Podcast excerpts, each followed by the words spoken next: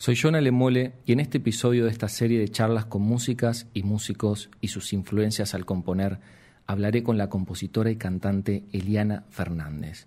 Hoy vamos a explorar dos de sus composiciones de su primer disco que graba bajo su nombre. Fue necesario y Alarma, del disco Nueva Ciudad. Escuchemos Fue necesario.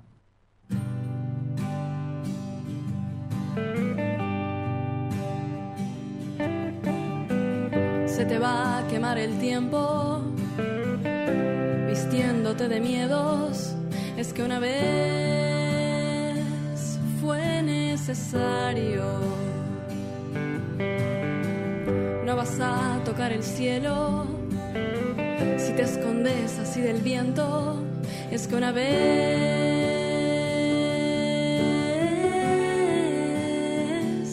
fue necesario.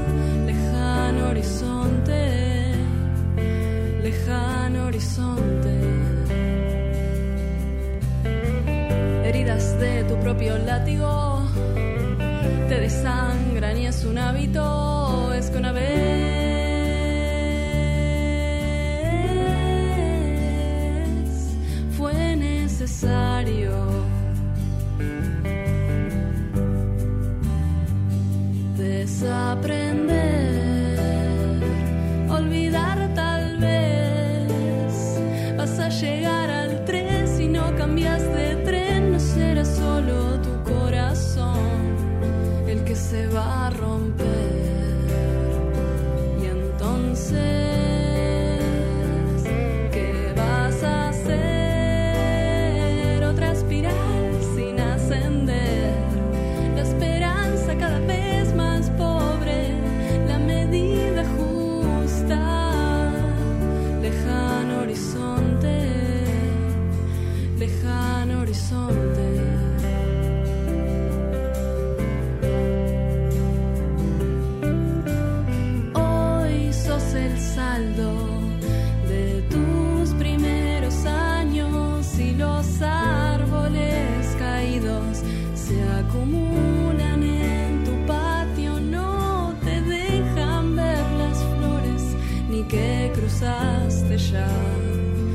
par de ríos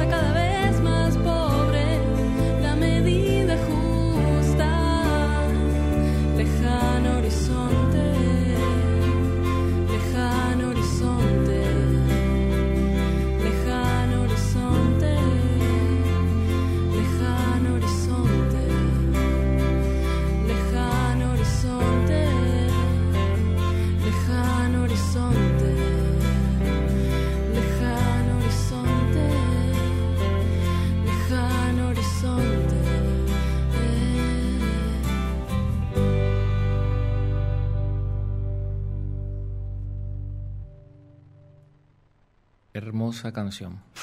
Gracias. Gracias a vos por hacerla. ¿Cómo estás, Eliana? Todo bien, ¿y vos? Eh, bueno, muchas gracias por invitarme a este espacio. Gracias por estar acá en Ladrones de Canciones.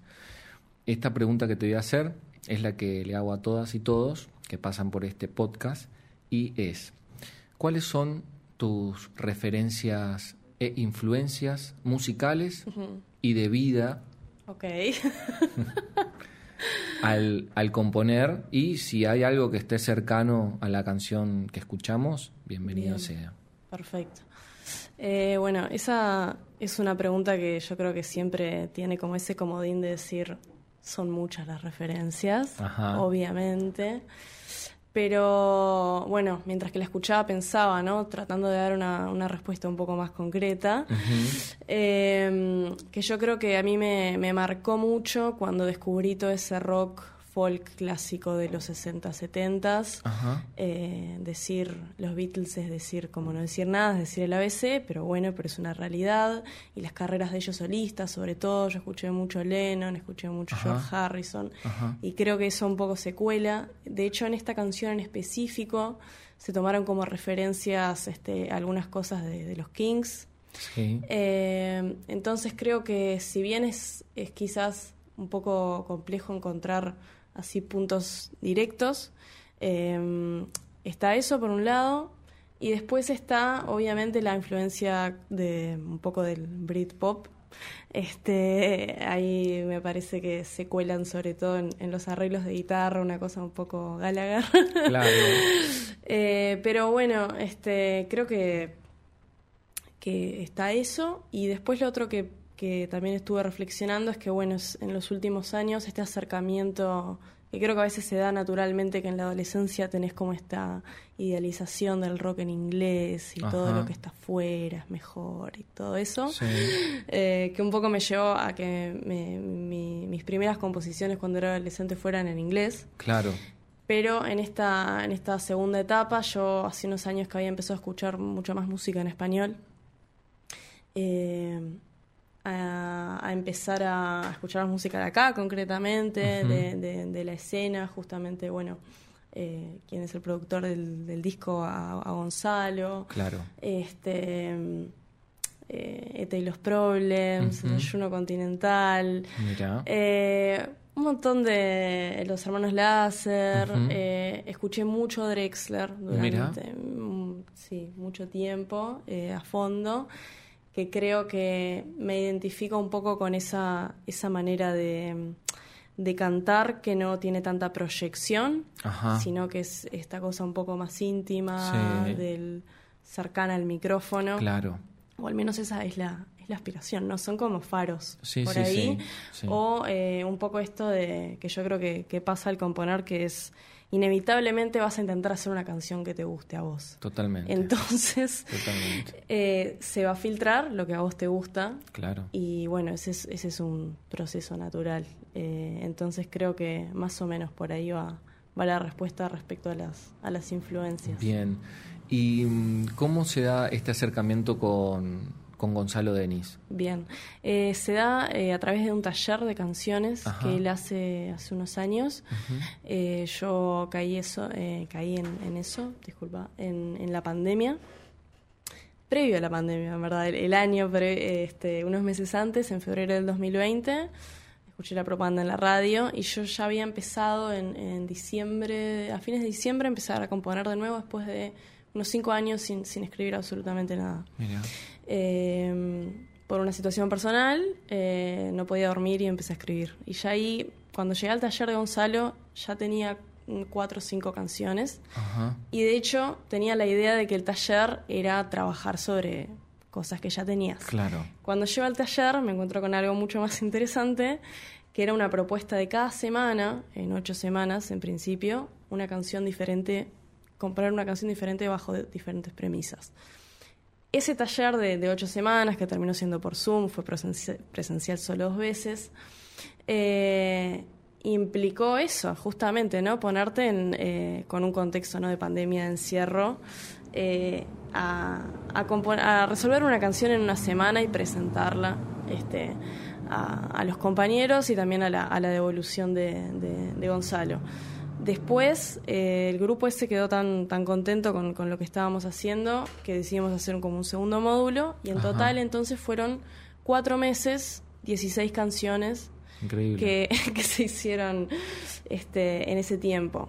Claro, ¿no? 16 canciones hechas cada una en una semana, ¿qué se puede esperar de eso en términos de, calidad? Bueno, Algunas cosas sí, algunas cosas no, como Claro, todo. como todo. Eh, pero lo interesante que era que de ese primer arranque, de esa primer premisa de tener que cerrar algo, ¿no? Que muchas veces creo que, que- que nos enfrentamos a, a poder cerrar una canción, ¿no? Lo difícil que es decir, bueno, ta, ya está. Sí. Eh, esa premisa de una semana te obligaba a tener esa canción terminada Claro. de la manera que esté. Después había una evolución. Entonces, terminado el taller, yo tenía esa colección de canciones, más las que había hecho por mi cuenta, y seguía haciendo otras fuera de la premisa Mm. en esos meses. Entonces ahí le escribo a Gonzalo y le, y le propongo, bueno, si él me quería ayudar a, a preproducir esas canciones en principio para terminar de pulirlas, este, revisar alguna cuestión de, de estructura, Ujú. empezar la producción, que después se convirtió definitivamente en la, en la, en la producción del disco ya en torno a arreglos y instrumentación. claro. Qué, qué interesante. Eh, está muy lindo el disco. Gracias. Felicitaciones. y mm, me interesa saber esto de. Escuchando y. y, como sen- sentirlas bien cercanas, estas canciones. Eh, ¿Cómo es tu, tu proceso de escritura? ¿no? Eh, hay algo como bastante incisivo y sensible en tu forma de, Sí. de, eh, de escribir. Bueno, Eh, yo creo que lo que me pasa es que yo solo escribo cuando tengo necesidad de procesar algo que, que estoy este, sintiendo y que en general es incómodo. Eh, entonces, si bien a veces, si bien coincidió, justo estas dos canciones salieron de ejercicios del taller en distintos momentos, eh, con diferentes premisas, por ejemplo, fue necesario, Ujú. salió con la premisa de que después de haber visto en el curso distintas como estructuras era, o, o recursos, eh, tanto de, de- de lírica o de o, o armónicos, bueno, tratar de hacer como era la, como la última canción del curso. Y, mm, y recuerdo, bueno, que esa semana, este, no sé, yo estaba frustrada por un par de cosas, entonces es un recurso que, que- que he utilizado en, en los discos anteriores, que es como hablarme a mí en segunda persona. Ajá. Eh, ese es un recurso que, que utilizo bastante. Mira. Eh, y, y bueno, y empiezo en general por, por agarrar la guitarra eh, y, este, no sé, tirar al... al- quizás haya, haya dos procesos, me corrijo. Bien, bien. A veces es de una manera, a veces es de otra. Eh, quizás en Fue Necesario empezó por la letra, en, en alguna, alguna parte de la letra, y después tener la guitarra cerca y ver con qué, lo, con qué puedo acompañar esa letra. Entonces creo que una vez que yo resuelvo un verso, Sí. empiezo como a hacer mucho más en sincronía letra este letra armonía letra armonía y es siempre con siempre con guitarra no este Claro. esta cosa media campamento que siempre está ahí está está media está media presente este no- yo no paso por un proceso analítico de bueno, ahora me voy a ir a la fundamental y ahora me voy a la tónica, porque de hecho estudié muy poca armonía. Yo aprendí guitarra con libros de acordes de los Beatles Sí. y de otras bandas y entrando a Guitar Tabs. Entonces era, bueno, yo sé por tantas canciones que saqué que el La puede ir con el Si menor Claro. y con el eh, Do sostenido menor.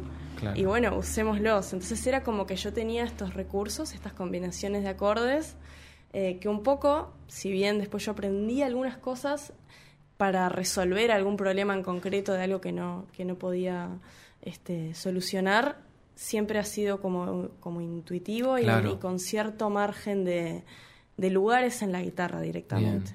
Bien. Eh, entonces, bueno, se podría decir que eh, el proceso pasa siempre por una urgencia Mm. de eh, ordenar ciertos pensamientos y transformarlos en algo estético y entrar en un proceso creativo que me obliga a buscar soluciones y ese proceso creativo de estar buscando soluciones eh, ya me calma un poco la ansiedad. Qué bueno. Entonces, son las dos cosas. Por un lado, hay una cuestión mucho más lineal de decir, bueno, sí, esto es lo que me pasa, pero a la vez el entrar en ese buscarle a eso que me pasa una forma, Sí, eh, hay un efecto terapéutico también. total. Y además, yo eh, siempre lo, lo que a mí me llevó a escribir era la- lo, que me, lo que me conmovió de, de otros artistas cuando los descubrí, cuando descubrí la fascinación por la música, como dice esa canción de Charlie, extraño la fascinación, eh, y esa Gibson Les Paul y esa Sí, cosa. sí, sí, sí. Bueno, como cuando entras ese primer contacto con todo ese universo musical y de pronto decís, este tipo escribió esto y yo siento algo parecido y me siento un poco menos eh, sola. Yo si eh, podía lograr, lo- lo- lo- empecé un poco así, que alguien en algún momento escuche esta canción y se sienta un poco menos sola dentro de esa vergüenza que tiene de sí mismo o ese malestar. Genial, ya soy parte de ese mundo que me parece increíble el servicio que está dando. Entonces, hermoso. eh, va un poco por esos lugares como, como, este, como expresionistas. Sí, por sí, así sí, sí. decirlo. Sí, sí, se, se, se siente también así a, a- a la escucha. Eh, es un disco, o tus canciones se transmiten bien sensibles, así que bien. Bueno, me alegro. corresponden con lo que nos estás contando. Perfecto. Mm, vamos a charlar sobre Alarma. Me encanta. ¿Cómo nace esta canción? También Sí. nace del taller. Sí, Eh, ¿Cómo llegas a la letra de esta canción? bien. Eh, como nace de un ejercicio del taller, tenía una premisa del punto de vista de, eh, del armado de la letra Ajá. que eh, estaba, tenía que ser hecha en décimas. Mira. Entonces, eh, esa búsqueda formal,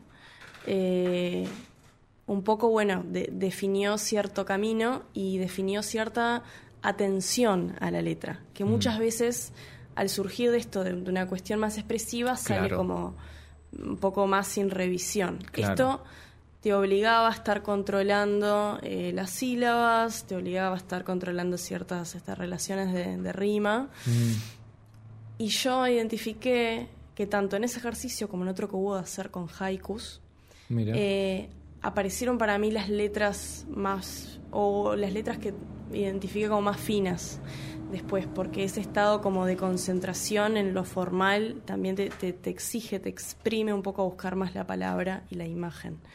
También surgió de una situación personal, este bueno, en la que justamente es lo que lo que relato en la canción era así tal cual, esa sensación de, de bueno, de, de estar como ex, eh, malgastando el, el, el amor de una persona que tenés cerca, como yo estoy en, en Bavia y esta persona que está al lado, pobre, pobre de esa persona.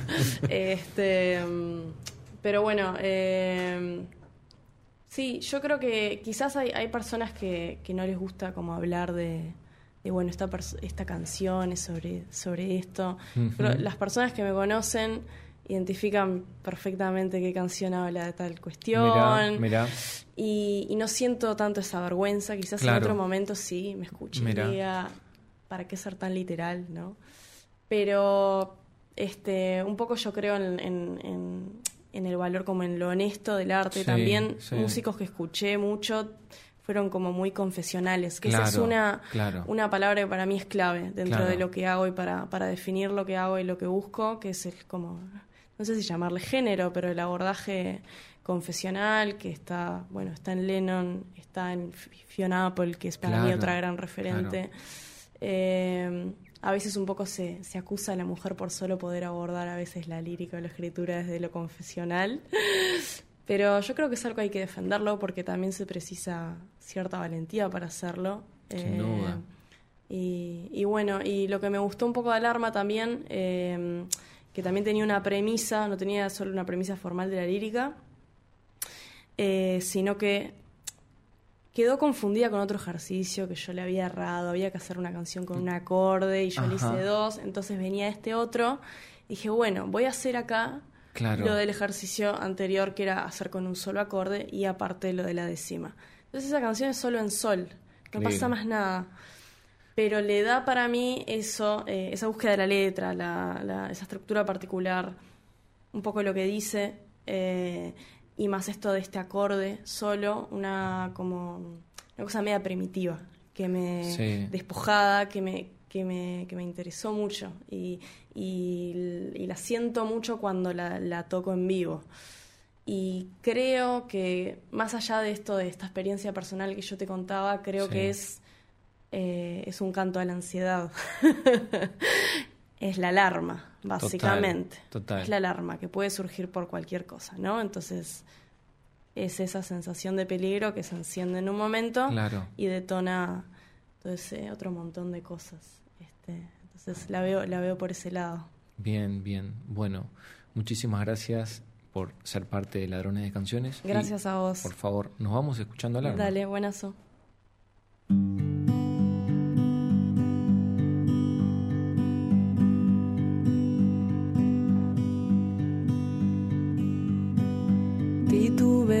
Cada paso, voy a presionar la alarma.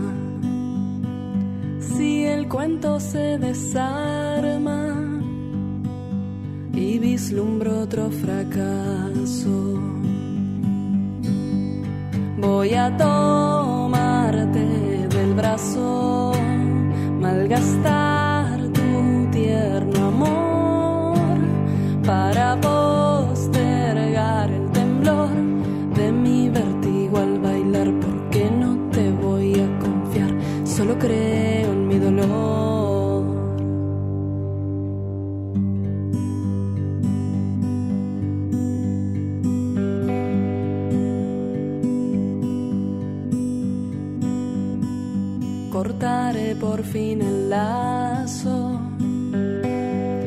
secuestra mi mañana. Y podré dejar mi maña. De